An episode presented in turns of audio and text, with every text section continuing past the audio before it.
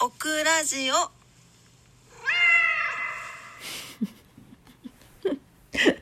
はい皆様こんばんは。DJ オクラです。566日目の夜のオクラジオです。3月3日金曜日の夜になります。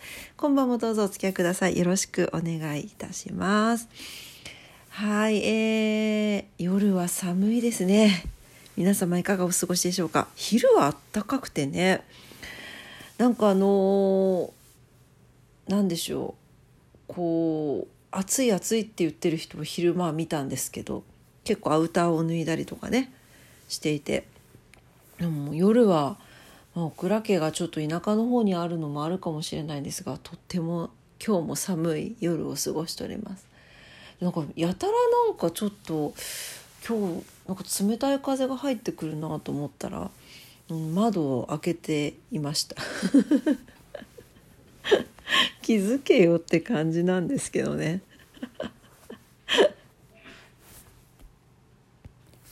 というわけで本日もねあのことことことことはことはってあのフランス語かよってねはいこたつに入ってねぬくぬくとしながら寒いんでね。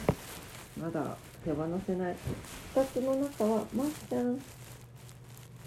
まっちゃんとにゃんちゃんが出てますね温まってますね2人ともねはい はい、えー、今日はですねふと思ったことをちょっと調べてみたのでそのお話をしたいと思います。というかあれよねあのことわざ朝言ってなかったね。ねことわざ先に言っとこうかな。もう今日今日は何の日はあのひな祭りの日でいいね。先に言っておきます。はい。えー、今日のことわざです。185日目のことわざ。朝言えなかった分ですね。はい、すいません。アフガニスタンのことわざです。悪い傷は言えるが、悪い言葉は癒されぬ。うん。これも言葉の話ですね。えー、言葉ほど心を深く傷つけるものはありません。喧嘩した時の言葉や何気ないこと一言の場合もあります。言葉で傷つけられるのは気にしていることを不意に疲れた時が多いようです。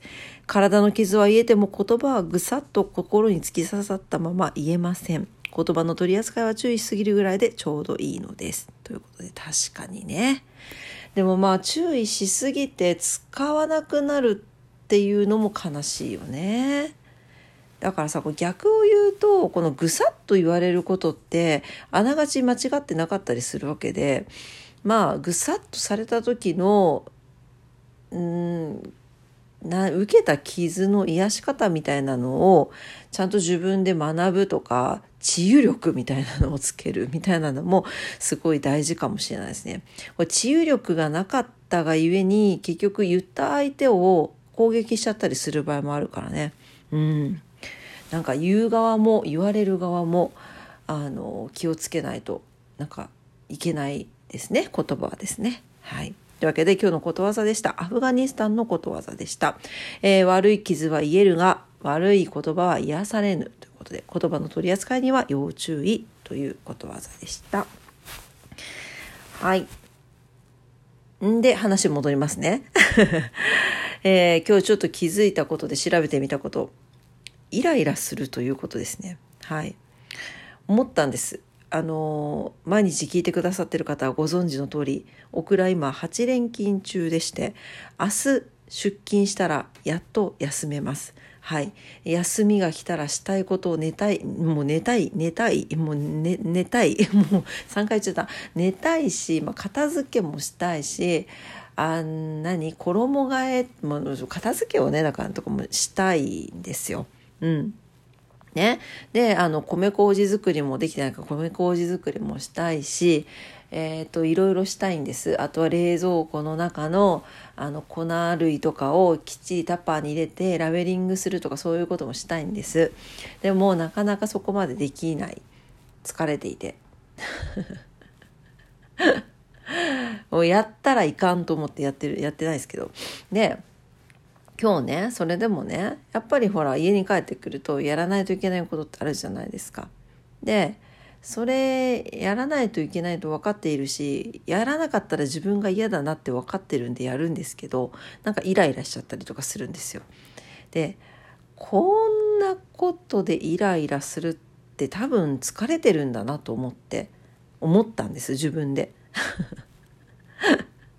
でイライラすると要するにイライラって怒りと一緒らしいんですけど怒ると怒る怒る怒りですねとイライラってイコールらしいんですよ感情的に言うと。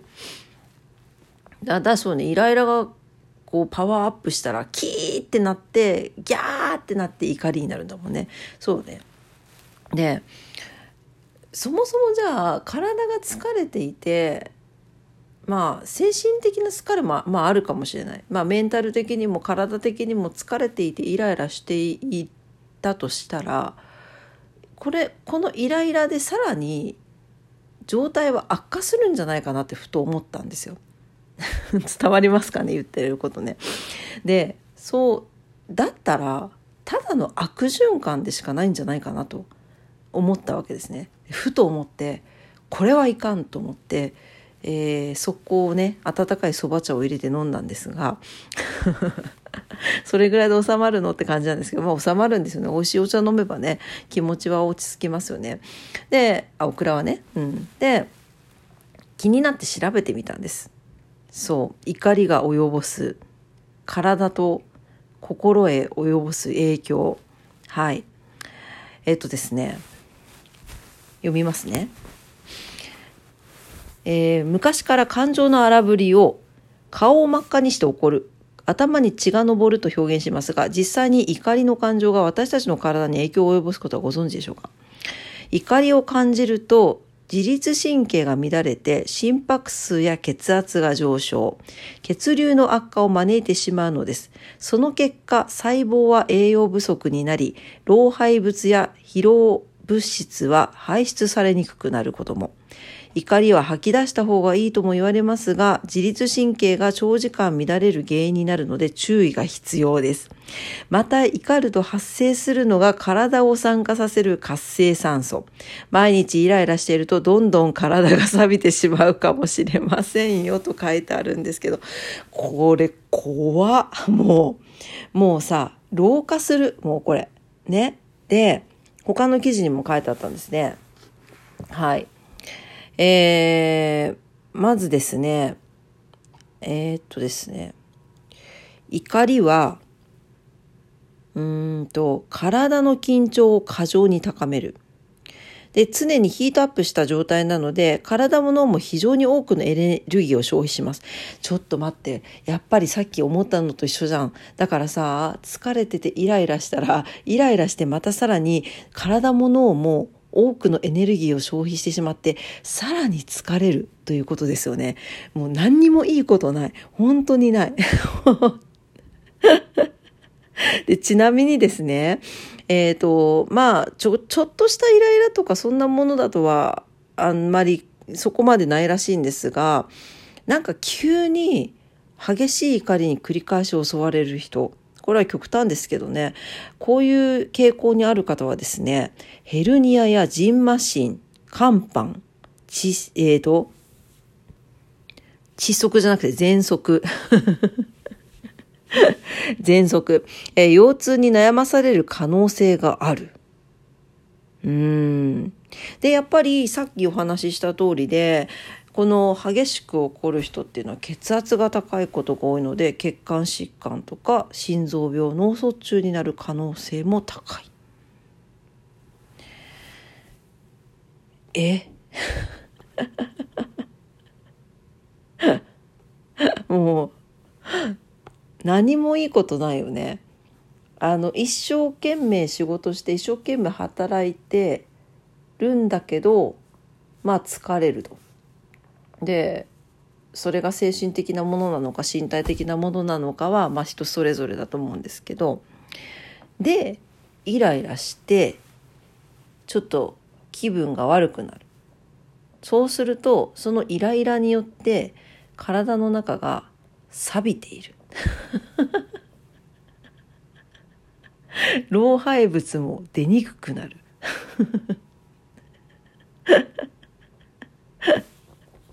ひどくなったらヘルニアジンマシン 肝斑喘息腰痛全部嫌や本当に。だからこれそば茶で正解だったのよ。血流よ血流よくっていうかあの血管壁強くするしあのねあの血の流れにすごいいいからあのだったんそば茶ね。ルチンが入ってるんだっけな？そば茶はね。そう。だからやっぱあれですよ。なんかそういうふうに感じた時になんかそこ以上にヒートアップさせない技をみんなそれぞれ持つべきですね。うん。なんか今日みたいにあのすぐにこう手に取れる場所にあるのであればなんかちょっとタブレット的なものでもいいのかもしれないしハーブティー的なものでもいいのかもしれないしちょっと取れるものであればこういい香りがするものえー、っとエッセンシャルオイルとかそういうのでもいいかもしれないですよね。うんだからさやっぱりさこう負のループって言うじゃない？これよこれ と思いました。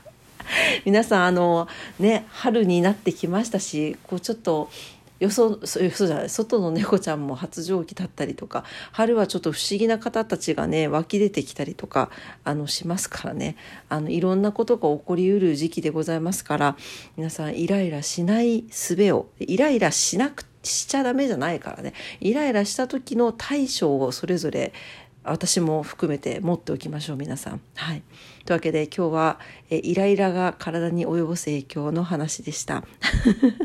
あ、終わっちゃう。それでは今日も聞いてくださってありがとうございました。おやすみなさい。バイバイ。